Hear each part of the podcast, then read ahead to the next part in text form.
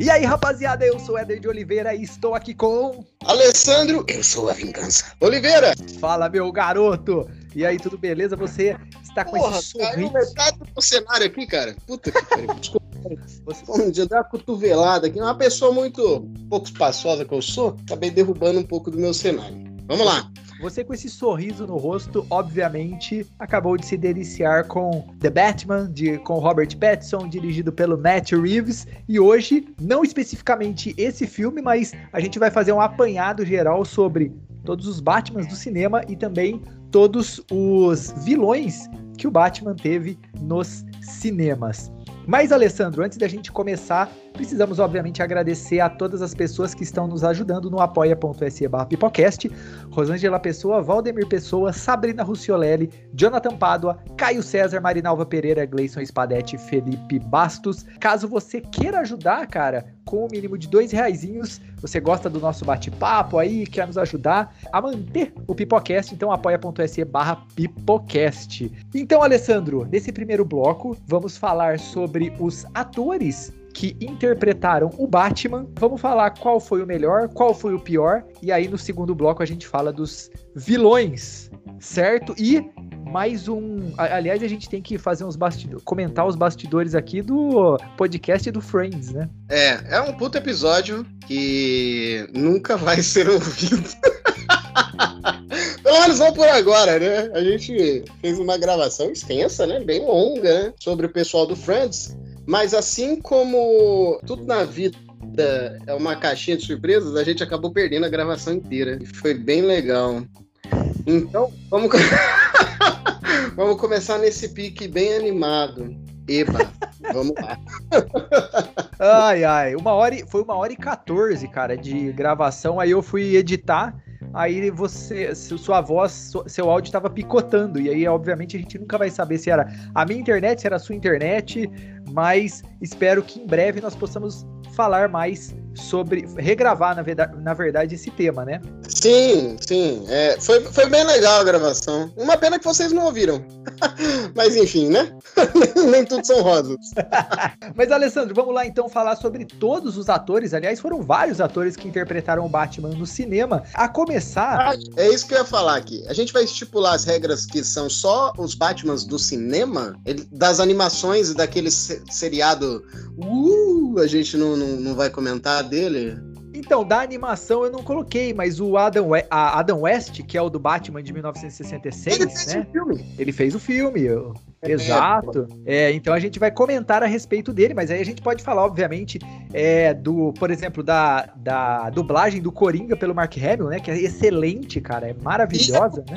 Aqui feita pelo parceiro lá do, do Guilherme Briggs, que eu esqueci o nome, e assim, ao longo da gravação eu tenho certeza que você vai pesquisar e a gente vai descobrir.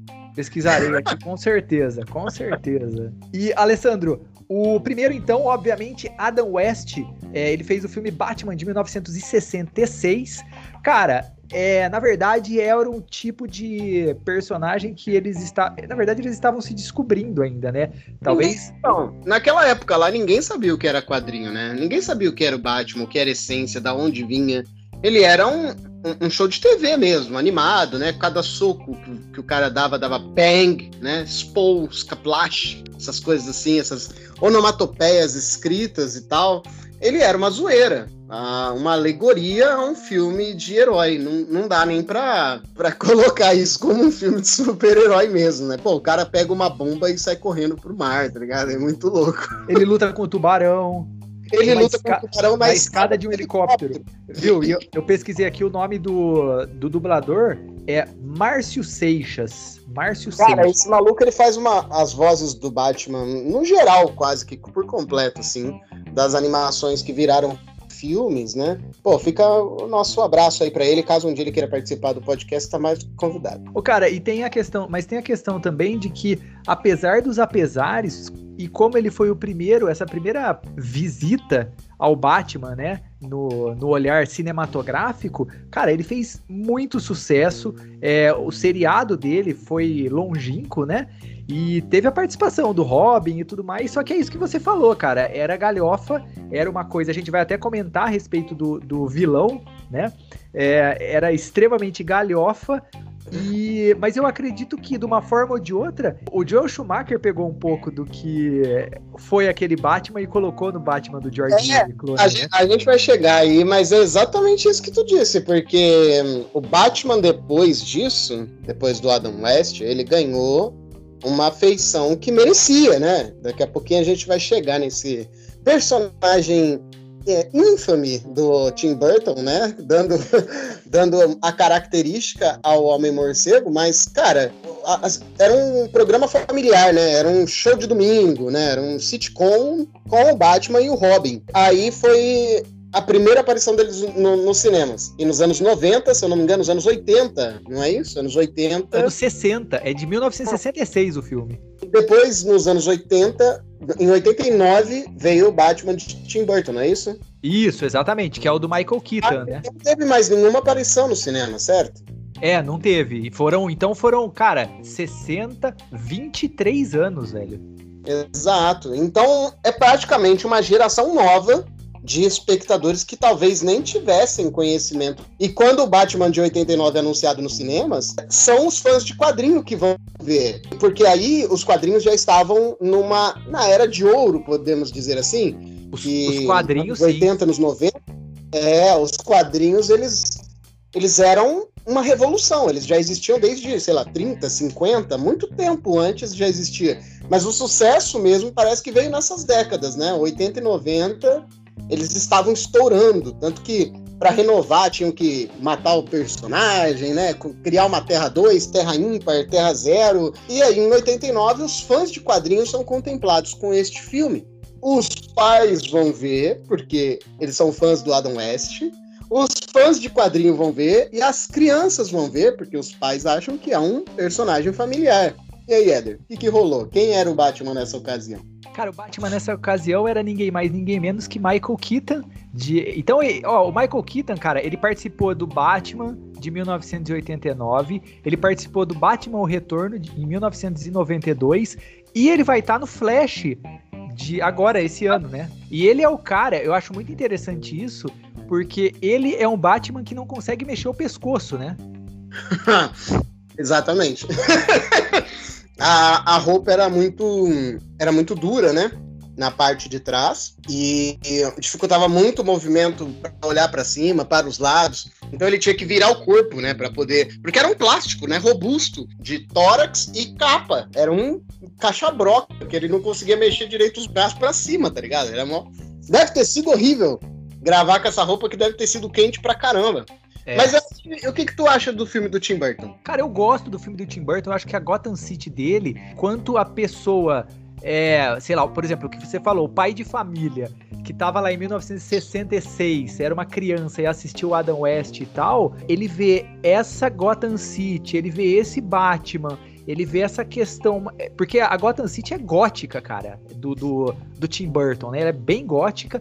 E eu acho que essa repaginação, essa reformulação, ela é, ela é incrível, cara. E fez com que muita gente, ah, é, e eu acho justo endeusar o Christian Bale, mas o Michael Keaton ele teve uma importância tão grande na franquia Batman que pouca gente, hoje em dia, pouca gente se lembra, sabe? É, tanto que tem a questão do uniforme, apesar da gente estar tá zoando que o cara não consegue mexer o pescoço, mas é um baita uniforme foda. E uhum. também, sem contar que, até o momento, para mim, o Batmóvel dele é o melhor de todos, cara. Ó, vou te falar que assim. De, de, eu concordo em gênero, número e grau. Grau, número, gênero. Grau, não, número, grau, gênero. Essa parada aí. Eu concordo contigo, 100%. Era mais fácil ter falado assim desde o começo, né? Você é o nosso Didi Braguinha, né? É. Não, mas é que eu não lembro mesmo. Gênero, número e grau. É isso? Olha, você acredita que esses dias eu tava ouvindo de novo o nosso podcast com o, o diretor do. Ah, eu vou, eu vou errar o nome de novo, isso não é possível. Sayonara? Sayonara. Sayonara. Cara, eu, só pra lembrar como é que fala.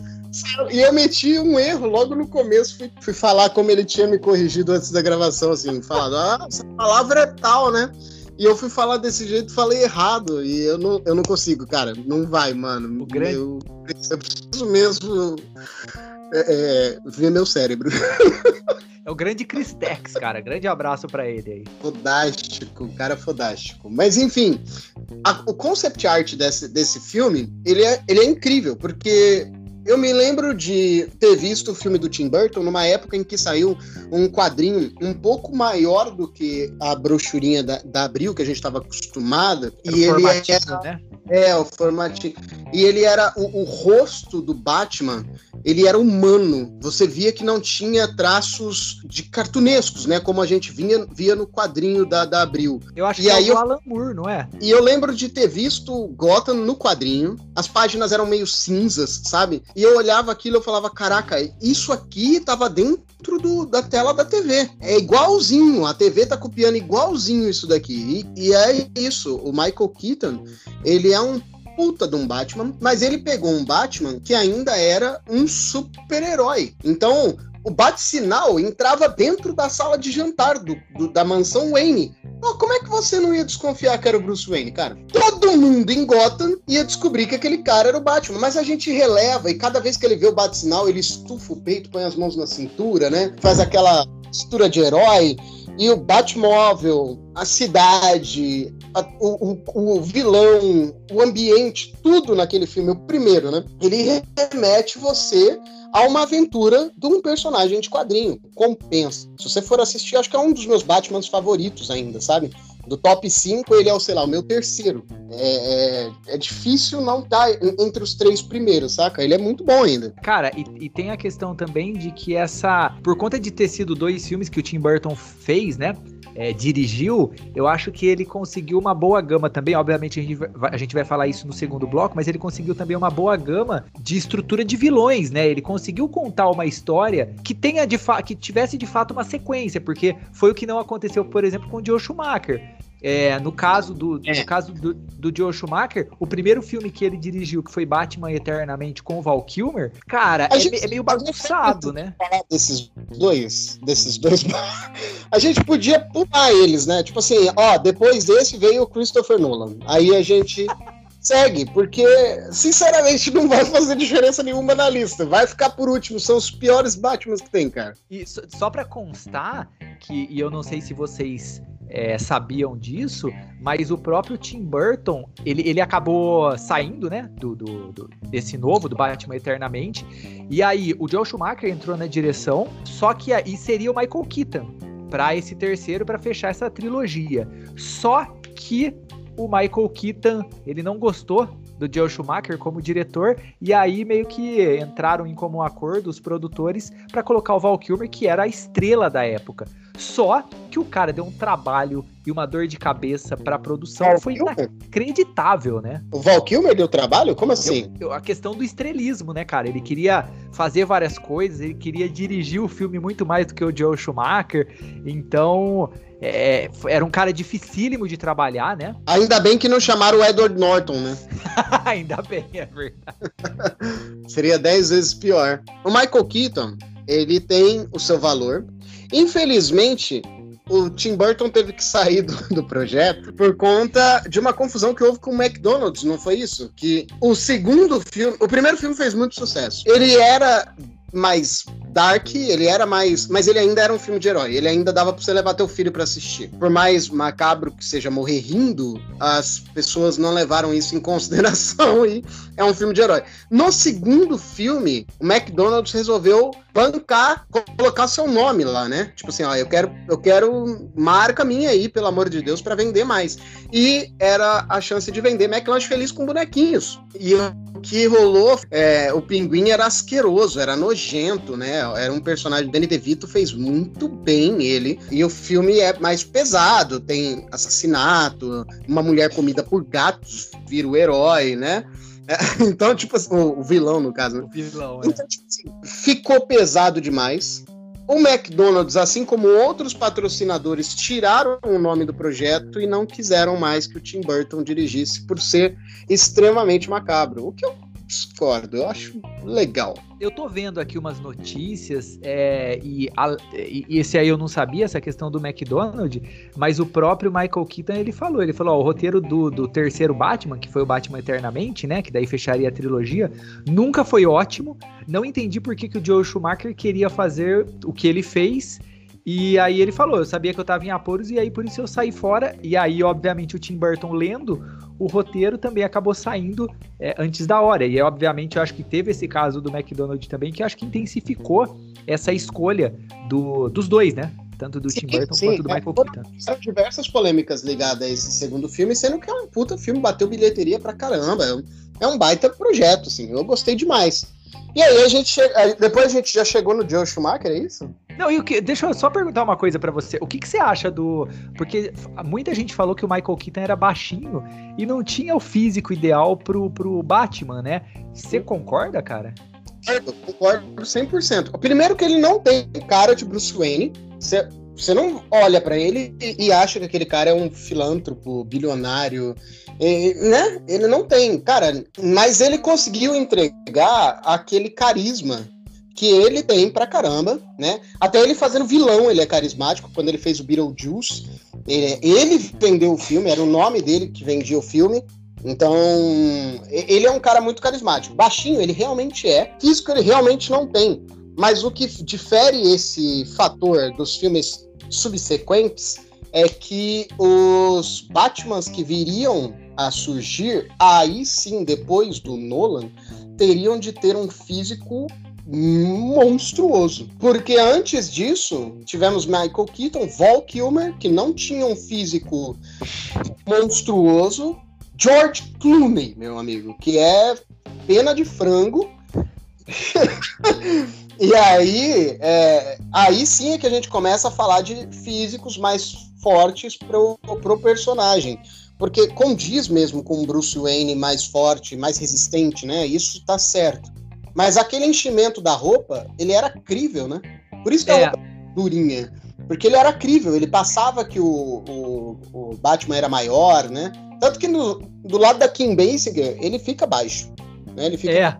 mãe dela. Então, é imperceptível, mas fica. Dá para você olhar e falar, ah, é verdade, olha, reparando aqui, ele tá do lado dela e tá do tamanho dela, ele não tá acima dela.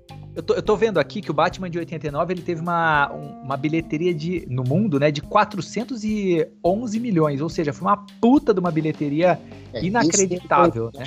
Cara, era absurdo, né, velho? Era muito dinheiro. Era muita grana. Eu vou ver se eu consigo encontrar. E o segundo filme, o Batman Retorno, já teve, já fez 266 milhões.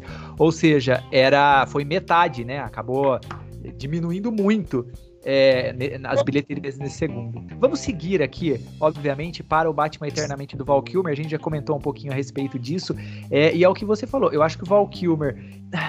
Eu acho que eles pegaram, na verdade, e escolheram ele só, pra, só por conta dele ser o astro da época, mas é um cara também que não tem. O, cara, ele não tem nada, ele não tem a cara de, de Bruce Wayne, ele não tem o, o, o jeito, o estereótipo de, de super-herói.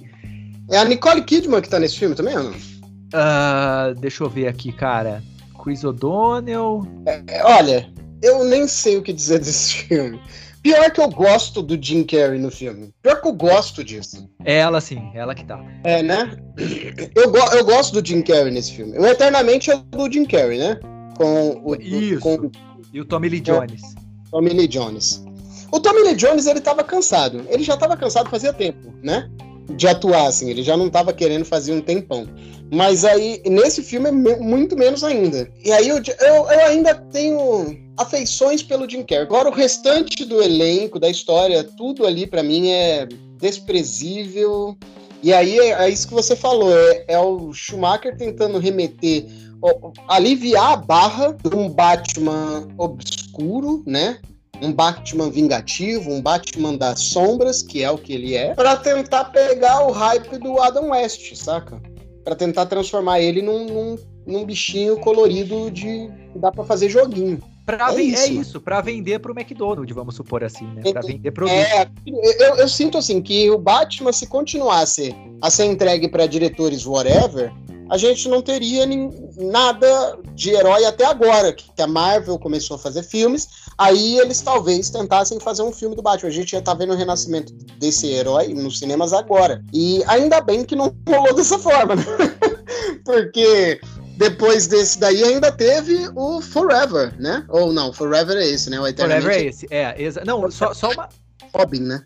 Batman e Robin. Não, só uma questão nesse Batman Eternamente é que você já, já, já pode ver o carnaval estruturado pelo Joe Schumacher, que obviamente chegaria no seu ápice em Batman e Robin, né? E aí o Batman e Robin tem o George Clooney como é de, é de 1997 e tem o George Clooney como o nosso Bruce Wayne, né? Mamilos, bate cartão, né?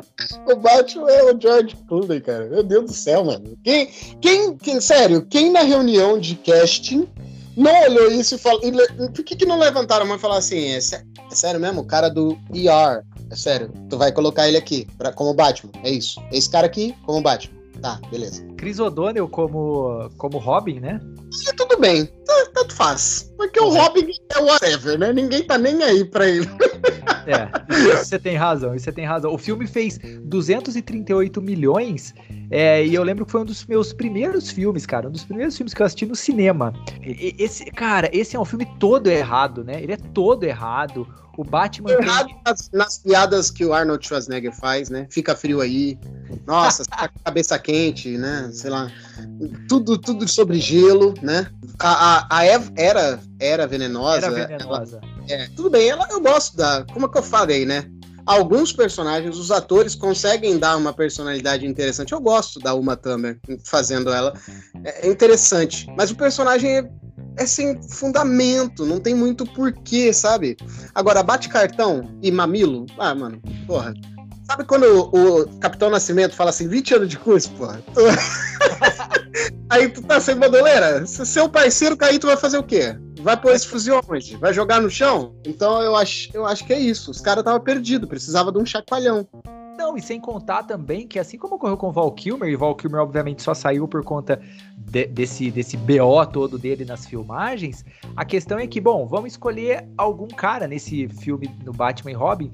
Os produtores chegaram e falaram: bom, vamos escolher algum cara aí que esteja no hype, e era o George Clooney, sabe? E aí foi o mesmo erro que aconteceu no Eternamente aconteceu nesse, sabe? Ele não é um cara que lembra o Batman nem puta, de longe, nem de longe ele lembra o Batman. É um cara que ele tem talento, é um baita cara talentoso e eu acho que o Joe Schumacher também é um diretor muito talentoso.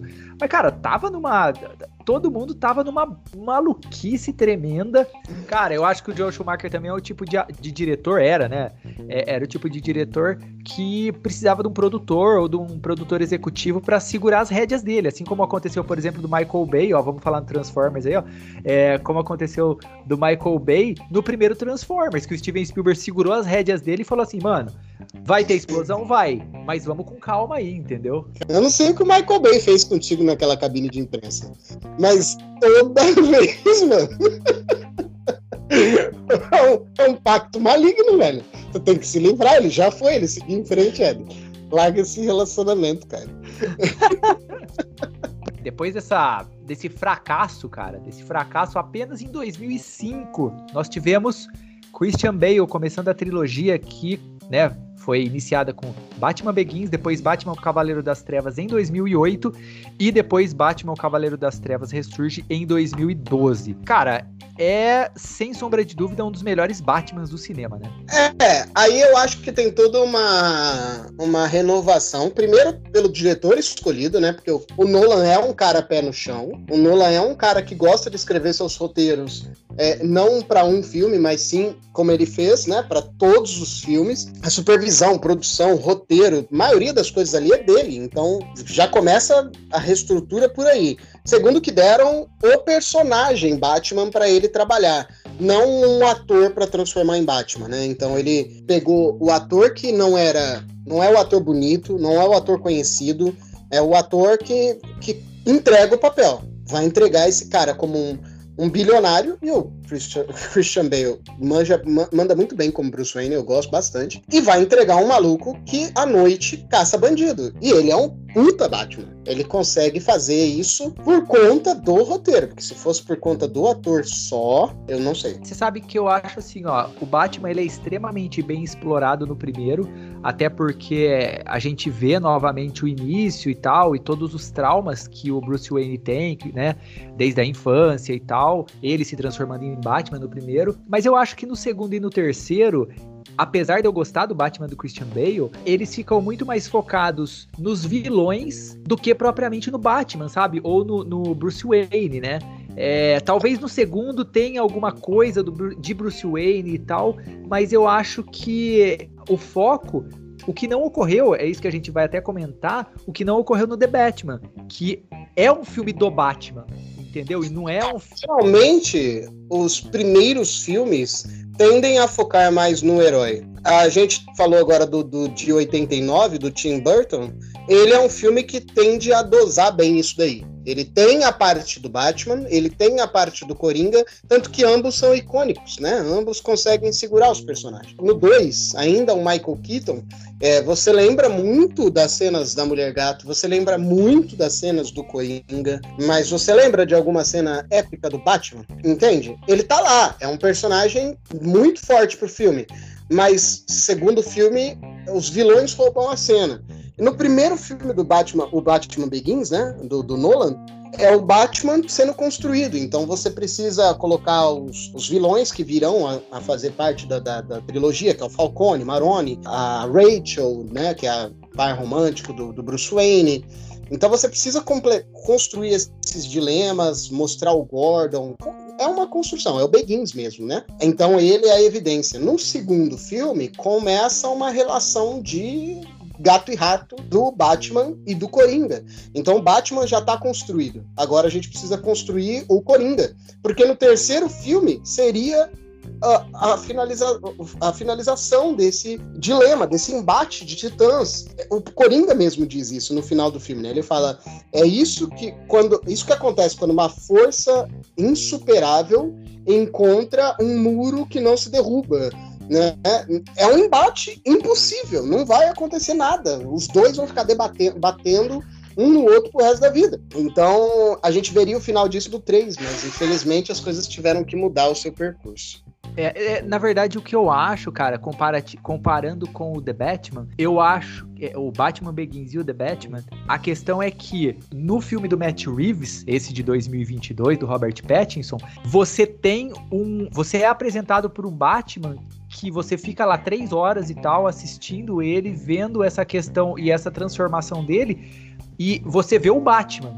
Você vê pouquíssima coisa de Bruce Wayne, o que não acontece no Begins. O Begins você vê mais, né, o Bruce Wayne e tudo mais, e não tô falando que é bom ou ruim nem nada disso, mas assim, já que o filme se chama Batman, é importante você frisar, você fincar a persona do herói, né? Sim, é que eu acho que são duas abordagens extremamente interessantes, mas também extremamente diferentes, né? O Batman Begins, o Nolan, ele tinha um projeto de fazer a vida pessoal do, do Bruce Wayne afetar a vida do super-herói, que foi o que acontece no segundo filme, e aí você eh, sente essa carga dramática muito mais do que se você não tivesse construído um Bruce Wayne, entendeu? Tivesse construído só o Batman, aí alguns flashes ali, alguns pedacinhos do Bruce Wayne. Aí a temática, a, abordagem do The Batman, do Robert Pattinson, ela é a abordagem do Tim Burton de 89, que é um herói e um, um, vilão. Esses dois aqui, eles são importantes e a gente vai acompanhar a jornada do herói para caçar esse vilão. E é fodamente construído, acho que é um.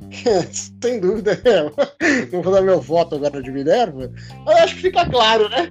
que é, é muito bom o Batman do Robert Pattinson, né? Ele é muito foda. Não, e uma, uma coisa muito interessante do, do, do Batman Begins é que o Christian Bale tinha acabado de sair do filme O Operário, onde ele tava magro pra caramba, muito magro. E aí ele teve, eu não sei se foram três meses ou seis meses para ele conseguir pegar o físico para viver o Batman, né? O, o, Bruce Wayne. Então, assim, a mudança aí.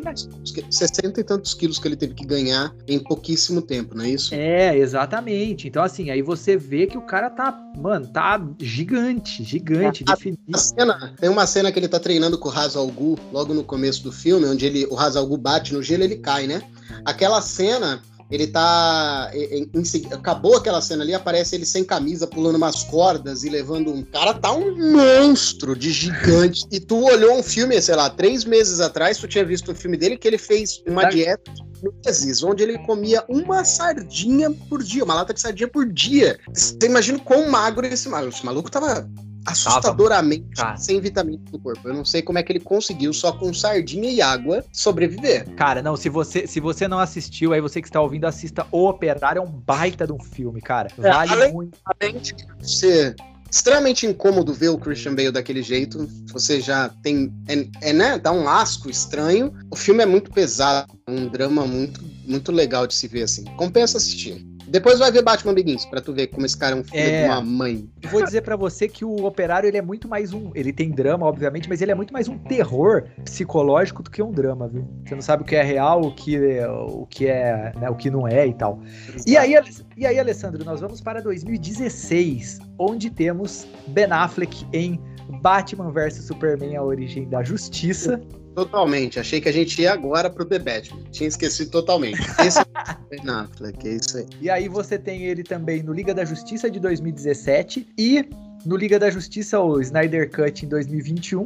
E aí também ele vai aparecer, vai ser a última aparição dele como Batman no The Flash desse ano de 2022. Ele é um ator que ele tem a cara de super-herói, né? Queixo quadrado e tudo mais, né? Ah, ele tem. Ele, ele funcionou como Bruce Wayne. Acho que ele funciona como Bruce Wayne. Eu gostei do comecinho, onde ele tá no, no Superman versus Batman. Que ele corre em direção à poeira enquanto todos os humanos mesmo. Ninguém ali é super, super mesmo, né? Ele é um cara que bateu de frente com o crime, é isso. E ele corre sem armadura, sem nada, em direção à névoa e leva aquele jato de névoa na cara e salva a menina e abraça a cara que perdeu perna e faz um monte de coisa. E, e é isso. É isso que eu posso falar sobre o filme. Gostei de Cara, mas você sabe que eu. Você sa sabe que eu, eu, eu, até eu gosto do filme do Batman vs Superman. Todo, Passo... mundo, todo mundo erra. Não é porque você é um um otário que gosta desse filme. Seu amigo. Todo mundo erra, cara. Ninguém é perfeito. Pode ficar sossegado. Mas a questão é assim, ó. Eu entendo completamente todas as falhas e não sei o quê, mas eu acho aquela primeira. Os primeiros 15 minutos onde ele aparece lutando contra os policiais, eu acho aquela cena de ação muito, muito bem coreografada e muito boa, cara. Não, não dá. O cara tá preso na parede, pô. Parece uma baratona, mano. Estranho, estranho. Funciona na animação. Funciona na animação porque ele é ágil como um ninja, literalmente seria. Mas ali é o Ben Affleck, preso na parede ali. Aí ele cai, anda muito rápido, desviando de bala. É, funciona em outra mídia. Não, não gostei dessa abordagem do, do Batman tanque, que né, aguenta uma porradaria absurda, inclusive porradas do super-homem mesmo com aquela armadura, um soco no rosto do Batman com a força do super-homem faria ele rodar como o roda-roda Jequiti, tá ligado? Agora, uma pergunta que eu preciso fazer para você. Eu tava lá fazendo o roteiro e tal, e aí me veio essa questão. Quem é pior ator nesse filme, Ben Affleck ou Henry Cavill? É uma disputa de titãs, é grande. é até maior do que o próprio filme, né? Do que o próprio Batman vs Superman. Porque o Henry Cavill, ele é o super-homem. Ele é lindo, alto, forte, peludo. Nossa, que homem. O Ben Affleck pode até parecer o Batman, né? Queixo quadrado, fortão. Tava gigante mesmo nesse filme, tava bem forte, fazendo crossfit com pneu. Mas o Henry Cavill não sabe entregar, sei lá, a força de vontade que o super-homem tem. E o Ben Affleck não sabe ter ânimo para viver. Ele tá morto faz uns 15 anos, é isso. Não, e é, o, na questão do Ben Affleck também, acho que tem a piora, né, né? Que ele tava vivendo um problema de alcoolismo e, né, tava com a vida, a vida pessoal dele toda ferrada e tal, e já também a gente vê nos, nas junkets que ele participava, cara, ele tava completamente desanimado do personagem. Puto, Sim. né? você vê que ele não tem motivação nenhuma para aceitar o papel, só o dinheiro. É. É, ele não fez isso por, por paixão, porque ele curte. Não, é grana, cara. É grana para eu resolver meus problemas pessoais e correr atrás de coisa melhor. E isso estraga a experiência da gente, né? Espectador e fã também. Pô. A gente gosta do, do do morcegão. E aí vem um cara que, ao sair do carro, na frente da festa lá do, do Lex Luthor, você olha para ele e fala assim: putz, sério que você foi pra festa, mano? Por que, que tu não ficou em casa? Abriu uma cerveja, dormiu, sei lá, mano.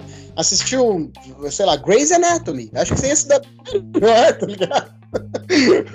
sei lá, mano. Porque vim nessa festa aqui que você tá desanimadão. É chatão, cara. Esse personagem dele, o Batman dele é totalmente esquecível. Para mim é o último lugar. Fácil. Caraca, sério? Ah, não, George Clooney, pelo amor de Deus, velho. Não, Deus, tá louco. Então, é, o George Clooney e o Val Kilmer, pra mim, nem deveria entrar na competição de tão ruim que, que são, entendeu?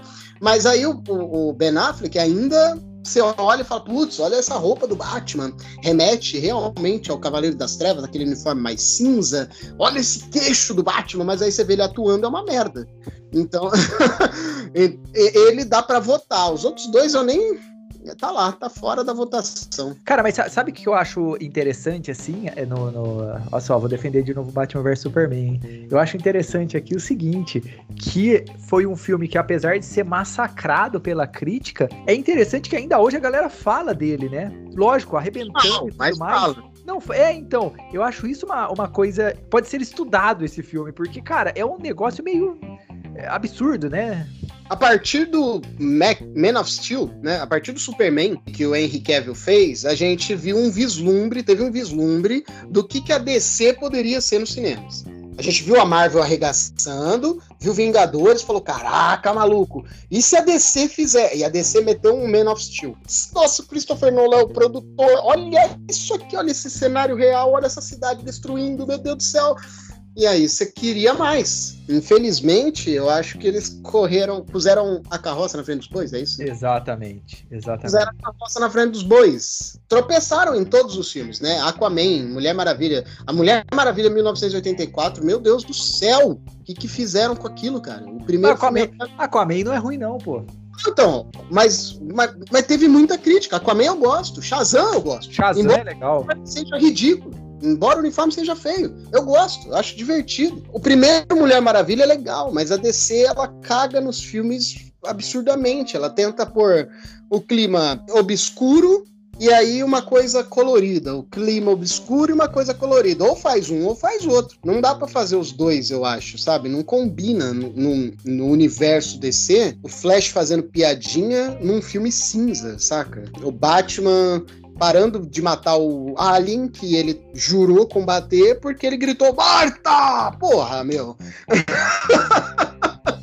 E outra coisa, eu acho que Liga da Justiça e o Liga da Justiça, o Snyder Cut, a gente pode pular, né? Ah, não, é. É o mesmo Batman. O mesmo Batman, mas eu vou falar pra você. Eu assisto novamente o Batman vs Superman, mas eu não consigo assistir os Ligas da Justiça. Eu tentei assistir o Snyder Cut, eu assisti duas horas, e aí eu parei. Eu não Parei consegui. também. E aí eu tentei rever, eu falei, não, peraí, eu vou. Eu vou ver o Liga da Justiça do Joss Whedon. E, e aí, quem sabe eu não me empolgo para ver o outro, né? Terminar de ver o outro. E não dá. Não dá. É que não, não dá para assistir. Agora, o Batman vs Superman, eu já reassisti algumas vezes. E mesmo com seus erros de roteiro, mesmo com suas atuações, meu Deus do céu, mesmo com aquele apocalipse, que, pelo amor de Deus, quanta chance perdida, desperdiçada, é, eu ainda assistir, tá ligado? Então, é, você tem razão. E aí, Alessandro, chegamos em 2022. Ai, Deus. Robert Pattinson na direção Matt Reeves e tivemos The Batman. Deu até calor aqui. Pô, ó, desde que o, o Robert Pattinson foi, né, falado, foi citado como, ó, oh, vai ser o próximo Batman, não sei o quê, e todo mundo meteu o pau e não sei o quê. E eu fiquei falando, olha, da mesma forma que todo mundo comentava a respeito do Heath Ledger, não vai dar certo como Coringa e deu certo, vocês vão cair do cavalo, porque quem não acompanha a carreira do Robert Pattinson acha que o cara só fez Crepúsculo, e o cara tá se reinventando desde então, sabe? É, a gente já falou, The Rover, Lembranças, aquele filme que ele, o, o ah, esqueci o nome do filme lá, que ele é que ele tem que ir no cabeleireiro lá, ele sai andando por Nova York lá, eu esqueci ah. o nome do. Bom, enfim. Ele vários... é um ricaço, né? Um ricaço. Isso, vários filmes foda. É, ele é, ele é o Bruce Wayne. Vários é. filmes foda e não sei o quê. E aí chega no, no The Batman e ele só mostra a que veio, né? Também vi que caíram matando em cima do, do nosso vampirinho que voltou a ser um morcego, né? É, e depois disso ele fez aquele Lembranças, né? Depois do Crepúsculo. Lembranças. Puta filmaço. Assim, ainda é um Robert Pattinson tentando se conhecer ali, né, como ator, tentando chegar, e ele entrega papé, papéis absurdos. É com C esse filme que você tá procurando aí. É, eu vou procurar Cosmópolis. Cosmópolis, é isso mesmo. E aí, ó, quando ele fez The Rover, que é a estrada, não, a chegada, é, não. é The Rover a caçada. A caçada. Quando ele eu já tinha feito uma ficção científica antes, que eu assisti, eu adorei que é meio Alien, o oitavo passageiro, só que sem Alien. Tipo Lunar. High Life. Isso, isso mesmo. Ele é no estilo de Lunar. É um cara solo, com um bebê, numa estação espacial. É muito foda esse filme, cara. Assista que você vai curtir. Vou ver. A Caçada foi o que vendeu 100% dele ser um ator absurdo, porque ele, eu tinha visto ele em Esperan uh, Lembranças, Cosmópolis, depois esse sci-fi e aí ele veio pro, pra caçada. Cara, são filmes totalmente diferentes, que exigem coisas totalmente diferentes do ator, e ele entregou personagens que eu não vejo nenhuma semelhança a não ser o rosto. E isso é. já prova que ele é um puta ator. Aí ele fez Farol ainda. Não, e ele fez o Diabo de Cada Dia. Ele fez o Diabo de Cada Dia, ele é um pastor filho da mãe. E você, você odeia ele pra caramba no filme. Ele fez Farol que, meu Deus, ele o, o, o... William Dafoe. Assim, eu sei que o William Dafoe é absurdo, né? Ele é absurdo, ele realmente é, é, nossa, não dá nem pra elogiar o cara no filme, porque ele não tem um elogio que caiba naquela atuação. Mas o Robert Pattinson não perde para ele. falei, mano, dá um Batman para ele, ele sabe o que entregar. Qualquer. Ele vai entregar.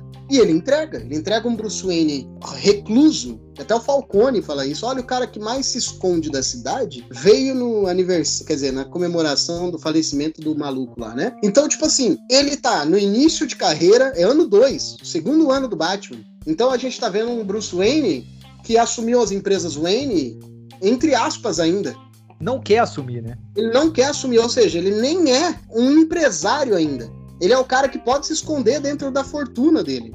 Então, ele entrega isso muito bem. E o Batman dele, o Matt Reeves, sobre entregar o que o Batman realmente é nos quadrinhos.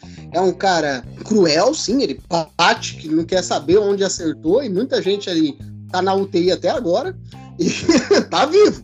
Não usa arma, mas meu Deus do céu. E é o detetive. Ele precisa é solucionar crime, ele tá lá para investigar quem são os vilões dele. É isso que o Batman sempre foi e é quase nunca entregue no cinema. Tem algumas coisinhas ou outras, mas um filme de detetive a gente não viu. É um Seven com Batman, cara. Não, e uma, uma coisa que eu acho. Duas coisas que eu preciso pontuar. A primeira é a questão que, quando aparece o bate-sinal, todo mundo fica desesperado olhando para sombras para ver, porra, será que ele tá ali? Então é uma questão meio de onipresença, né? Ele é um.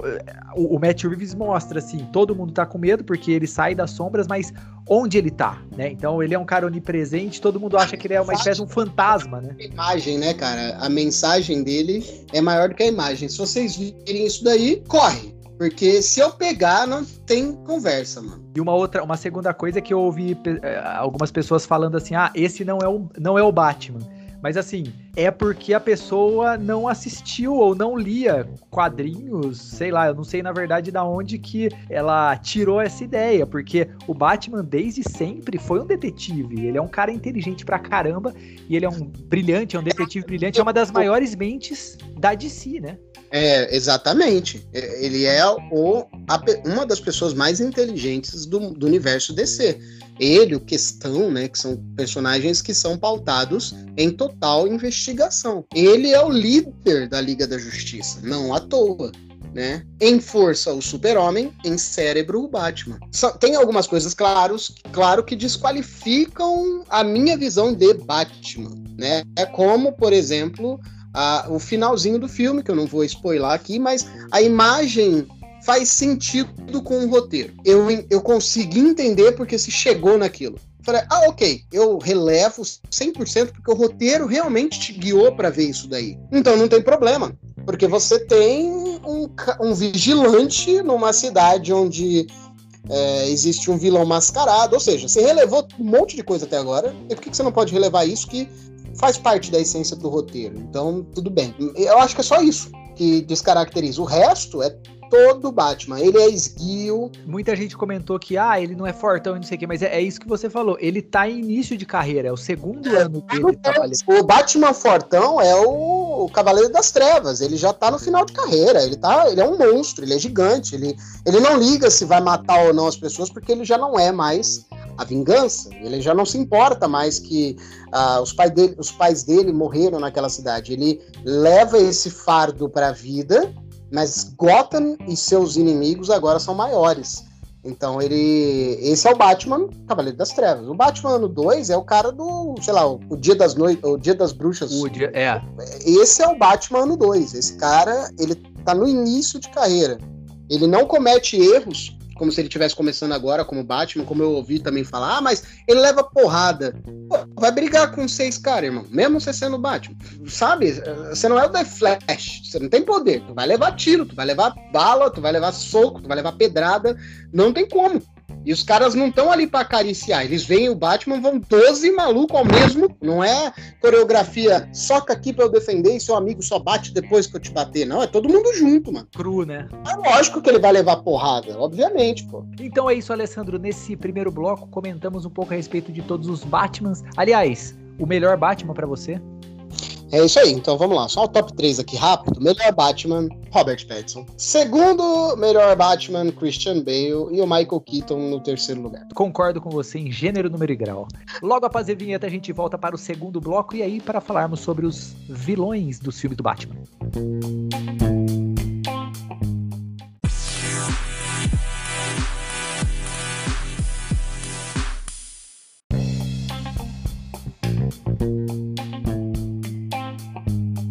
Voltando aqui para o segundo bloco, Alessandro, então vamos comentar sobre os vilões que apareceram nos filmes do Batman de 1966, daquele lindo filme do Adam West.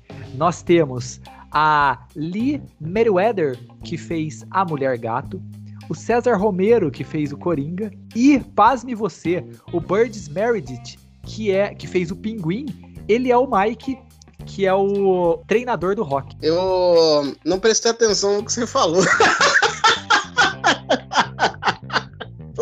será, que, será que ele tá falando do Batman de 89? Eu acho que sim, acho que sim. Só que não, eu acho que é o mesmo tempo. É o de 66, é o de 66 esse. Ah, então fácil agora. Agora vamos lá. Agora eu tô pronto. Então. É, Coringa que não tira o bigode. César né? Romero, é. Mas é um Coringa divertido. É um Coringa, é um ator que não sabe o que é o personagem que tá fazendo. Ele não sabe quem é o Coringa, ele não sabe qual é a essência do personagem e faz jus ao que era o Batman de 66, né? Tudo uma uhum. galhofa, cara. É, irreverente demais. Ele, ele, ele é o, o verdadeiro palhaço de circo, né? Ele é, ele é o cara colorido, ele é, é o que você falou, ele mete uma maquiagem branca em cima do bigode, caricato pra caramba, pra caramba. Você bota aí Coringa César Romero no, no, no Google, cara, você só vai ver careta do maluco. Exatamente. Você só vai ver careta dele. De qualquer forma, não tem como você não falar de Coringa e não falar dele, né? É, eu acho que ele entregou tudo que estava ao alcance dele.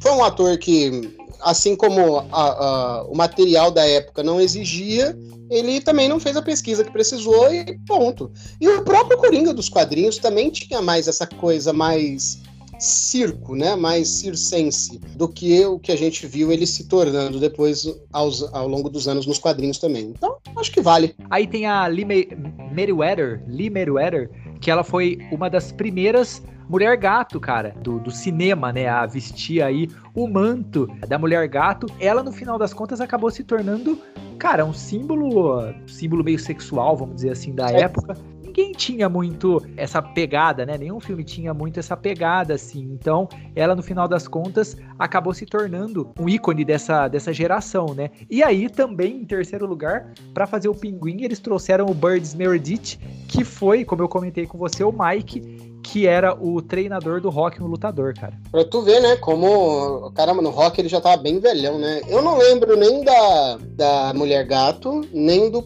nem do Pinguim, Pinguim. de 66, eu não lembro deles.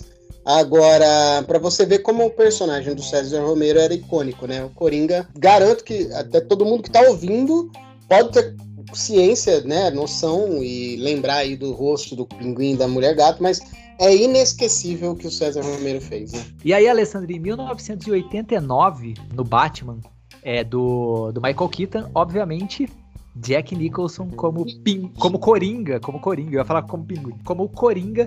E cara, ele, apesar dele interpretar ele mesmo, é um Coringa fenomenal e inesquecível, né? Mais um, né? Eu, ele era o primeiro Coringa que dava medo, né? Porque como humano, que ele pintava a pele, que a pele dele ficou branca por causa do ácido, não dá pra entender. Aí ele pintava com creme a pele dele, ele ficava horrendo, era medonho. O lance de matar as pessoas com riso, né, o gás do riso, era cruel também. As pessoas morriam estarrecidas, mas tentando parar para respirar e não conseguiam. Então ele já começa a encarnar essa coisa cruel que é o Coringa. O Coringa é o caos, né? Ele é, é o medo encarnado dentro do caos que é o a psicopatia do Coringa. Então, só que ele tem um motivo para fazer isso. É incrível como o Jack Nicholson já começa ele entende essa cerne do personagem, embora ele ainda seja o Jack Nicholson no papel de Coringa.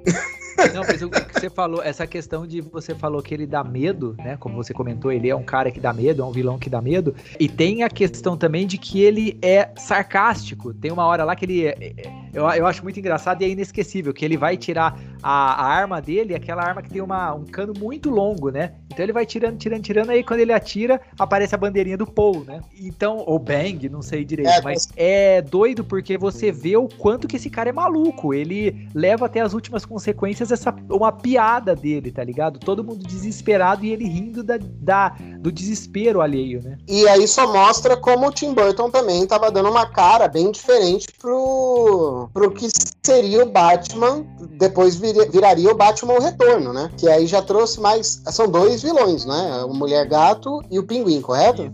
Pinguim do Danny DeVito e a Mulher Gato da Michelle Pfeiffer, cara, aí ela sim, putz, muito sexy. E assim, você não consegue tirar o, o olho dela quando ela tá na, na, na, frente das telas. Ela é o tipo de vilã que você adora odiar, né? E a interpretação dela é fenomenal e talvez até maior do que a do Danny DeVito como pinguim, né? O Danny DeVito, ele tá muito bem caracterizado, né? Ele tá muito. O uniforme de pinguim que puseram nele tá perfeito.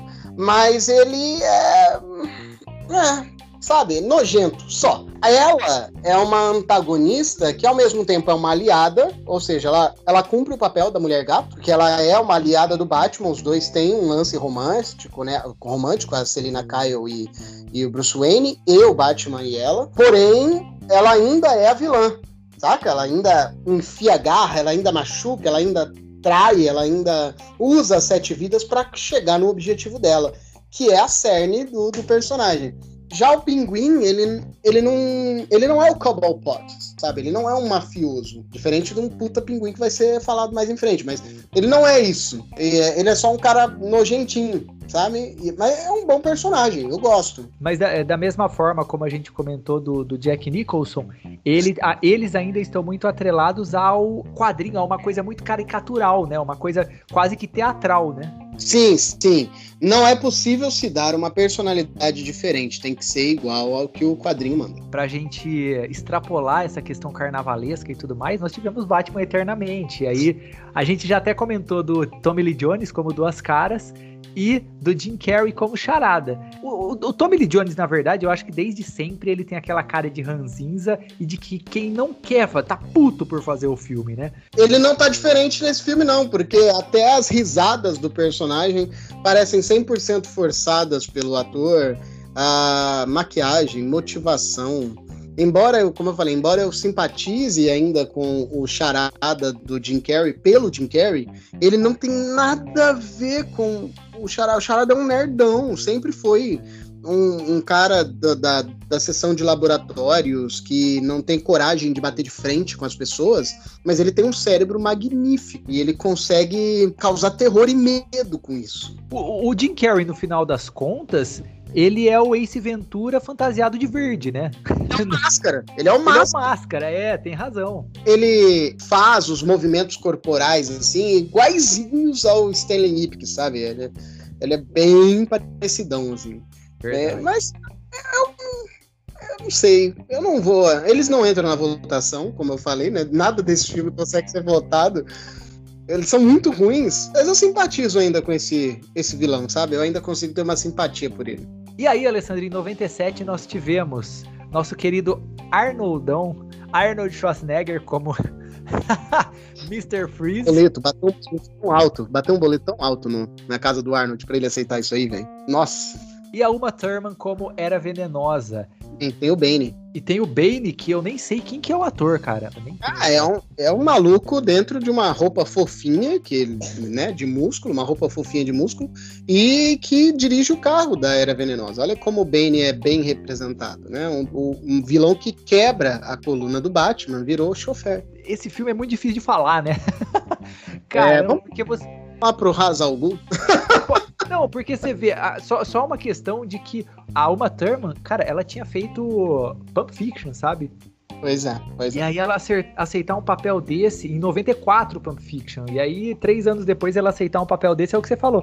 Eu acho que os boletos estavam grandes para todo mundo, né? Ah, com certeza. Ou era aquela fé no Schumacher, né? Pode ser, pode ser também, é verdade. E aí, Alessandro, vamos é, partir para 2005. Em 2005 a gente teve dois também, né? Liam Neeson como Hazal Ghul e também o Cillian Murphy como Espantalho, numa pegada mais é, séria, mais uh, real, né? E aquele espantalho do Cillian Murphy, cara, é amedrontador. Toda aquela cena onde ele joga aquele pozinho e a pessoa fica alucinada e os maiores medos dela aparecem é, é absurdo, né? O Espantalho é um vilão que eu conheço menos dos quadrinhos, eu conheço mais dos jogos da saga Arca, né? Porém, ele, no filme, o Cillian Murphy, ele tem essa cara de. Você não sente isso quando ele faz um vilão? Você não olha para ele e fala assim: caraca, mano, esse cara ele vai me esfaquear em algum momento. Ele não é.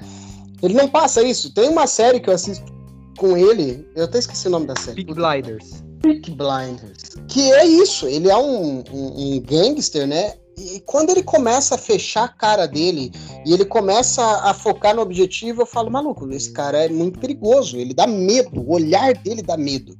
Tem uma cena muito marcante, que até então ele não era revelado como o espantalho, é uma, uma jornalista afrontando ele na clínica Arkham, no filme, né? E aí, quando ela, ele ajeita o óculos assim, quando ela vira as costas, ele ajeitando o óculos muda a feição dele e ela tá com veneno nela depois, tá? Saca? E quando ele põe a máscara de espantalho e fica toda deformada, realmente é um personagem que se sobressai ao Hazal Ghul absurdamente. Hazal Ghul é só o plot final do filme. É. E é um vilão poderosíssimo que faz o Batman ter que usar essa parada de detetive dele, né? Onde ele tem que investigar como é que esse veneno é feito, aí ele descobre que são das florzinhas, né, que ele já tinha, é, e aí eles descobrem um, um, um, antídoto. Então, é foda, eu gosto desse vilão pra caramba. O próprio, eu acho que o próprio Lianisson como Hazal Ghul, cara, ele tem algumas cenas de luta com o próprio Christian Bale que são muito boas, né? O Hazal Ghul não tem parte mística nesse filme, porque é um filme pé no chão, né? Então acaba sendo que ele é um, um elemento inicial para um plot lá do terceiro filme. Então, é, sabe, é um vilão bem esquecível. Mas é um personagem legalzinho, né? O, o, ele não é mal interpretado. Ele consegue entregar um, um vilão no final das contas. Né? Ah, com certeza. Em 2008 a gente teve Batman o Cavaleiro das Trevas com Heath Ledger como Coringa, tal, para mim o melhor Coringa de todos os tempos, e o Aaron Wickhart como Duas Caras, outro vilão inacreditável, mas é, é, é até triste ele dele estar tá nesse, nesse filme porque ele é completamente ofuscado pela, pelo brilhantismo do Heath Ledger, né? Não acho. É assim, claro que o Heath Ledger é a estrela do filme, né? O Coringa é foda. Mas quando ele queima o rosto e vira duas caras, e aí ele faz aquela cena no hospital, né? Que o Heath Ledger tá junto e ele coloca a arma na própria cabeça, e aí o cara fala assim, cara, eu atiro em você. Só que a, a coroa, a, a moeda é marcada. E, a, os dois lados são iguais, então tanto faz. Que lado vai cair, ele já sabe o que ele quer, ele já sabe quem ele quer matar, e ele não quer matar o Coringa. E o Aaron, ele bebendo, depois ele sai, vai pro bar, toma um gole, sai pelo lado, assim, que tá todo deformado.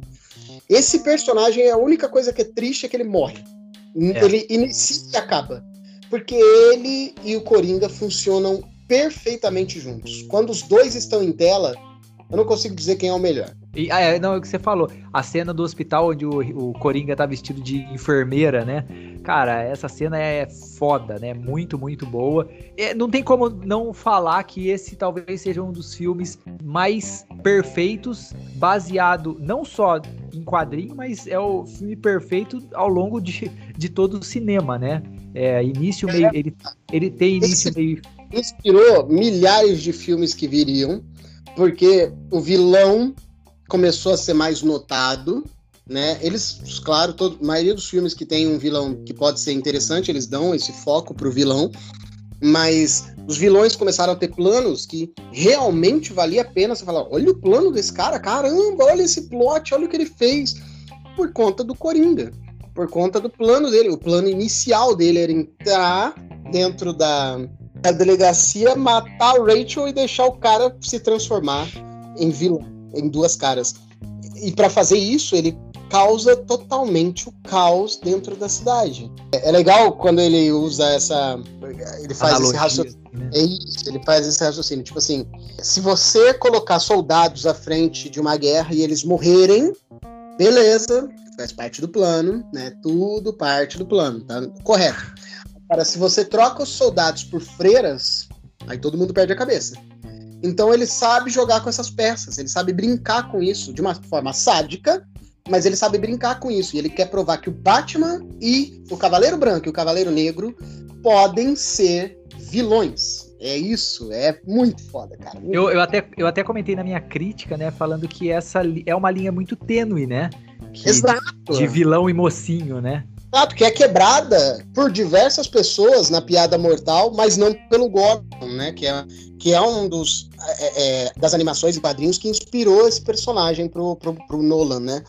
Ah, o, o, Coringa da piada mortal, um Coringa sádico, é um Coringa que deixa a filha do Gordon paraplégica na frente dele para que ele venha matar alguém de forma cruel e ele não faz, né? Então é muito legal ver essa é, é, esse contraste quando ele põe o Harvey Dent é, perdendo a esposa e a namorada, a noiva, né, no caso, e aí ele não ele quebra, ele quebra no meio. Realmente ele fica dúbio, né? Ele não sabe mais é. como agir.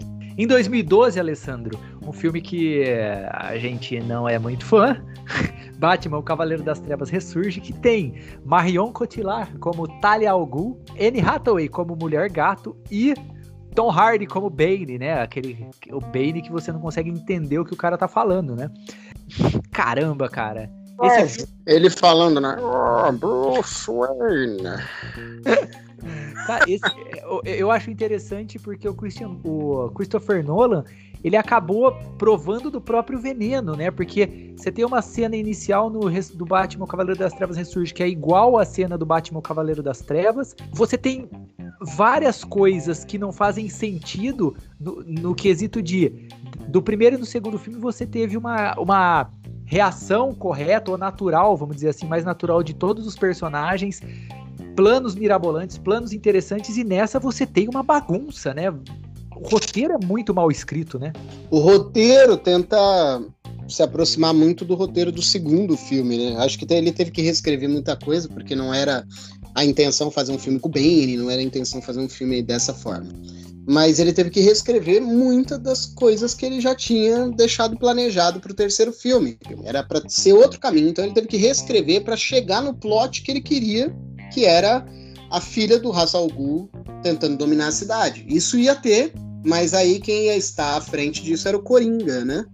É, ia se passar em Arkham, é, depois ia virar para Gotham, ia gerar um caos, mas não da forma que foi feito. Porém, eu gosto das, do jeito que foi filmada a cena inicial, que é totalmente prática, sabe? O avião. Ah, claro. Então, assim, mesmo com, com todo, toda a dificuldade que ele teve, ele ainda conseguiu entregar cenas muito boas de ação, ele ainda conseguiu entregar um roteiro bagunçado, mas fechado. É bagunçado Mas tá fechadinho. Porém, ele é isso que você falou. Ele teve que provar do próprio veneno, porque quando você faz uma obra-prima, você chega na excelência, é difícil se manter lá. E não tem como fazer isso sem o personagem que te levou para lá. E embora o Bane seja um vilão que eu gosto muito nesse filme, o resto tanto faz, ele não chega aos pés do Heath Ledger. Cara, mas eu acho que se o, Christopher Nolan tivesse tido a coragem, porque no, nos trailers falava o final épico da trilogia e não sei o que e tal, tal, tal. Se ele tivesse tido a coragem de, depois de tudo que aconteceu e tal, o Bane quebrar a coluna do Batman. Acabar com o Batman, né? E de fato, o Batman continuar naquela, é, na, naquela fragilidade, vamos dizer assim, seria muito mais interessante. Eu acho que aí sim seria um final épico para uma trilogia, entendeu? Do uhum. jeito que foi, ele pegou o Tom Hardy, que é um baita ator, e jogou no lixo, a Anne Hathaway, que é uma baita atriz, e tá com uma mulher, sabe, uma mulher gato, pff, nada a ver. A Marion Cotillard também, nada a ver. O Joseph Gordon-Levitt, que é o Robin, meu Deus do céu, ridículo. Então, assim, foi muito muitos atores bons desperdiçados, né? E ele seguiu por um lado do roteiro, tentando fechar a trilogia que ele já, como falamos aí, ele, ele escreve os filmes de uma vez só. Então foi um, dois, três.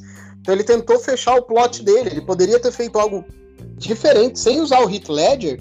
Ele poderia ter tido cenas que o Coringa tá de costas, falando pro Batman, viu? Eu falei que você ia se tornar o vilão, sabe? Ele poderia ter usado menções ao Coringa e ele resolveu deixar isso tudo de Esqueceu, lado. né?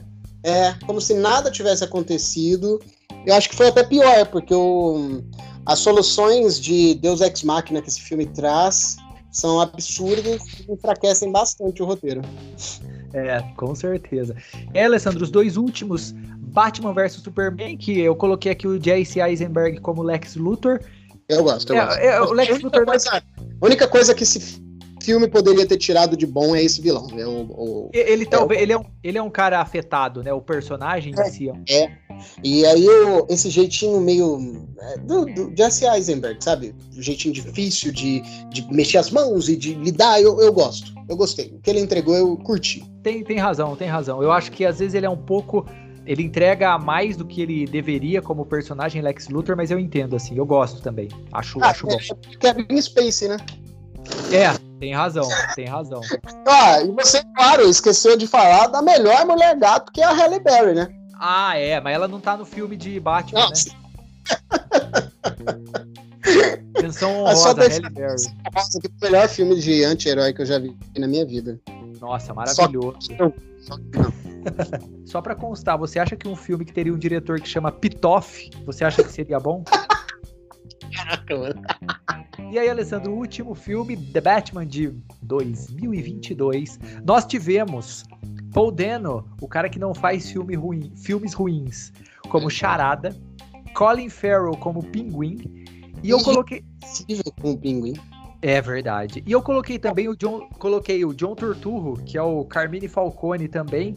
É, eu tava com medo de que muitos personagens, muitos vilões, na verdade, pudessem inchar o filme e virar uma espécie de um Homem-Aranha 3, sabe? Mas uhum. o Matt Reeves sabe como ninguém é, traçar. Tanto que nesses filmes, eles. O Falcone e o Pinguim. O Pinguim nem é o Pinguim ainda. Ele vai ser agora provavelmente nas sequências. O Falcone, ele já está estipulado como um líder da máfia, então ele não é um vilão à altura do Batman. Então é, ele centralizou o vilão Charada descendo as escadas de, de, de, importância, ele colocou os subalternos ali, funcionou bem pra caramba, né, velho? Eu acho que essa é a questão. Essa questão hierárquica que ele colocou é, ajudou muito a esse roteiro não virar uma salada, né, velho? Uma salada de. Tem, tudo bem, três horas de filme, beleza, mas aí é aquela mistura: Homem-Areia, Duende Verde e mais Venom. E aí tá todo mundo naquela mesma salada, mistureba danada, você não sabe o que, que é doce, o que, que é salgado. Mas... Sim, a emo ainda no filme, aí não dá, né? É verdade, hein? É verdade, tem essa comparação aí. e além de tudo, ele ainda coloca uma mulher gato que é uma aliada, mas que tem de tudo para se tornar uma vilã nos filmes. Cara, a Zoe. Seguinte, que é, é encantadora, né? É encantadora a Zoe... Ah, não, a Zoe Kravitz é incrível, ela manda muito bem e ela tá, ela é o não, não, nem sei se eu, não é contraponto, mas ela às vezes sim, às vezes ela é o contraponto perfeito pro Batman, né? Porque é por conta dela que ele vê um pouco de esperança também, né? Sim, e é por conta dele que ela entende que não precisa agir como ela costuma agir, né? E ela vai buscar outros rumos, mas com certeza esses caminhos vão se cruzar. E essa mágoa que ficou no final do filme, para ambos, né? Que não puderam seguir seus caminhos juntos, vai contar também. Tanto para a parte ela tá aqui de volta, tanto pra parte de, nossa, vou ter que arregaçar ela porque ela tá acabando com o meu plano, sabe? Cara, é interessante, é muito, é muito marcante de ver a cena dos dois tendo que se separar, né? É, não, o Matt Reeves é um gênio, cara, da, da direção, porque, assim, eu, eu, eu, acho que eu nunca fiquei. Eu gostei muito de Mad Max do, do, do George, alguma coisa? George, George Miller. Miller. É, por conta de usar carros de verdade, efeitos práticos pra caramba tal. Mas o jeito que o Matt Reeves filma no carro, te enclausurando em uma pista aberta, ele te deixa fechado ele te põe na roda do carro, mostrando o Batman seguindo com o Batmóvel, que é o meu segundo Batmóvel preferido, é esse aí, é, sem dúvida, que detona um. Meu Deus do céu, é um treco de concreto gigante. Um o, o, não, a primeira vez que você vê o, o Batmóvel, que é, vrum, vrum. é. ele tá gritando, ele grita, cara. É tipo Christine, mano. Você lembra daquele filme do, do Stephen King, Christine? Sei, é verdade, é verdade. Cristino Carro Assassino. Ele falando, sabe? Eu falei, caralho, meu Deus do céu! Eu, tô, eu entendi a cara do pinguim, sabe? Eu, eu, me, eu me borrei como ele se borrou, porque acabou. Tu vai correr a vida inteira e você não vai fugir de mim, mano. Eu vou te pegar. E ele clausura você no carro do, do Batman, né? No Batmóvel, ele abre a cena. Ele mostra toda a pista e você correndo atrás do pinguim. Liberdade, tranquilo. No carro do pinguim, ele te clausura, ele te mostra o quão apertado aquele cara tá numa via larga. É muito foda o que ele faz nessa direção, cara. Ele brinca muito com as imagens e você consegue é, tirar todo esse sentimento que ele queria passar. O cara é um gênio, um gênio. Já tinha mostrado isso no segundo e terceiro episódios do Planeta dos Macacos. E agora do né? cacete, né? É, são são trilogia, uma trilogia incrível também do Planeta dos Macacos. É, é que o primeiro, o primeiro filme foi dirigido pelo Rupert Hiart e não por ele, mas cara, os outros dois, eu acho que os, o segundo e o terceiro episódios são melhores do que o primeiro. Não, são, sem dúvida, são sem dúvida, se, bem melhores. E se não me engano, ele fez Cloverfield também, cara. Eu acho que ele é diretor do Cloverfield. Mas não é, é exatamente. Super 8? Cloverfield, Cloverfield Monstro. Não é o do Super 8, não? Não, o Super 8 é o JJ. Então, não é o JJ Abrams que dirige Cloverfield? Não, ele é produtor. Ah, tá, beleza. É. Mas, Alessandro, então, é, qual que é o seu vilão, ou seus vilões favoritos, cara? Em primeiro lugar, o Heath Ledger, né? É, em segundo lugar, eu vou de Paul Dano, porque é, é, incrível o que ele fez, cara. Ele entregou um charada doentio, né? Macabro, cruel. E, e em terceiro lugar. Em terceiro se... lugar, eu iria para Jack Nicholson. Eu vou de espantalho, porque eu já escolhi um Coringa. Eu vou de Boa. espantalho. Ele também Boa. é um puta vilão. Verdade. Uma coisa do Paul Dano que eu gostaria de falar é o seguinte, né? Aquela cena onde ele tá gravando, ele tá na TV mostrando e tudo mais, né? Não vou, não vou dar muito spoiler aí, mas ele tá se filmando na TV e tal. É igual a uma das cenas que o Coringa faz no Batman Isso. Cavaleiro das Trevas, porém, ao contrário do que aconteceu, por exemplo, no Batman Cavaleiro das Trevas Ressurge, é uma nova roupagem de algo que já foi feito. Então, por Exato. isso então por isso que a, a, parada sai tão bem, sai tão bem feita, né? O Matt Reeves ele talvez, não vou falar que entenda mais, porque o Christopher Nolan, né, tinha feito essa, essa parada assim, mas eu acho que ele, não sei se mais liberdade também, porque o, inedi o mesmo ineditismo que o Heath Ledger, Ledger teve no Cavaleiro das Trevas foi esse, entre aspas, ineditismo, né? Ele não copiou ninguém. Já no terceiro filme do Batman, é uma cópia do próprio Christian, do Christopher Nolan, né? Ele tentou fazer uma cópia dele mesmo. E outra parada que funcionou muito bem também para o Matt Reeves usar como inspiração, eu diria, foram, foi o ataque, o ataque daqueles loucos fanáticos pelo Trump ao ao a Casa Branca, né? É, tipo Casa Branca, que eu esqueci o nome daquilo. E eles, os nomes das pessoas que estão vendo as lives do, do Charada no Reddit, são os nomes dos principais organizadores daquele atentado. Então ele pegou como referência essa nova moda de entrar no Reddit, que é um, uma, uma deep web dos aplicativos. Assim, tá Capitólio. Tá Capitólio, isso. Atentado ao Capitólio. É, ele pegou essa, esse formato de, de lives que, esses, que essas pessoas faziam e no Reddit e pegou o nick deles, tá ligado? É o nickname deles, para você ver como elas são doentias como é, as pessoas fanáticas vão aos limites, porque eles viram aquele cara como um ídolo, né? Então, é isso que você falou. Ele teve a fórmula de pegar o que o Heath Ledger já tinha feito como um vídeo caseiro, ele faz uma live. E o Paul Dano é um nerdão, né? E ele é jovem pra caramba, então ele tá conversando com o cara que ele vai matar e ele faz uma pose de selfie, né?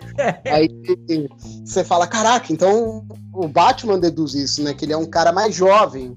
Então, pô, é muito foda tudo que ele pega de outros filmes, tudo que ele pega de que aconteceu na realidade, consegue transformar isso num vilão que, se duvidar, poderia existir. E se existisse, não duvido que teria gente que ia apoiar. Tá é. ligado?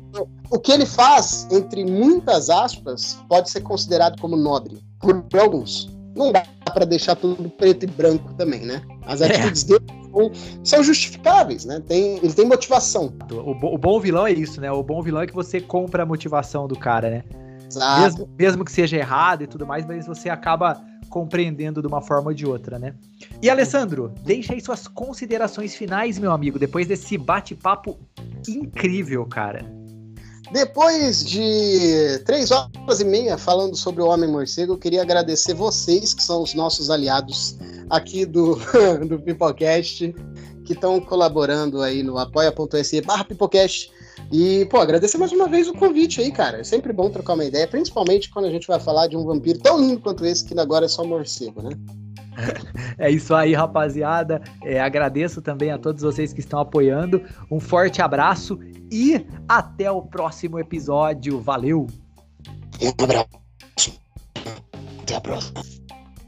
Olha, peraí, peraí. Faz, faz de novo que cortou. Ah, é, legal. É bom que agora vai ficar muito espontâneo, né? Mas eu vou tentar, vamos lá, vamos lá. Um abraço, Moreno. Até a próxima. Saiu? Agora foi? Agora foi? Ah, então tá bom.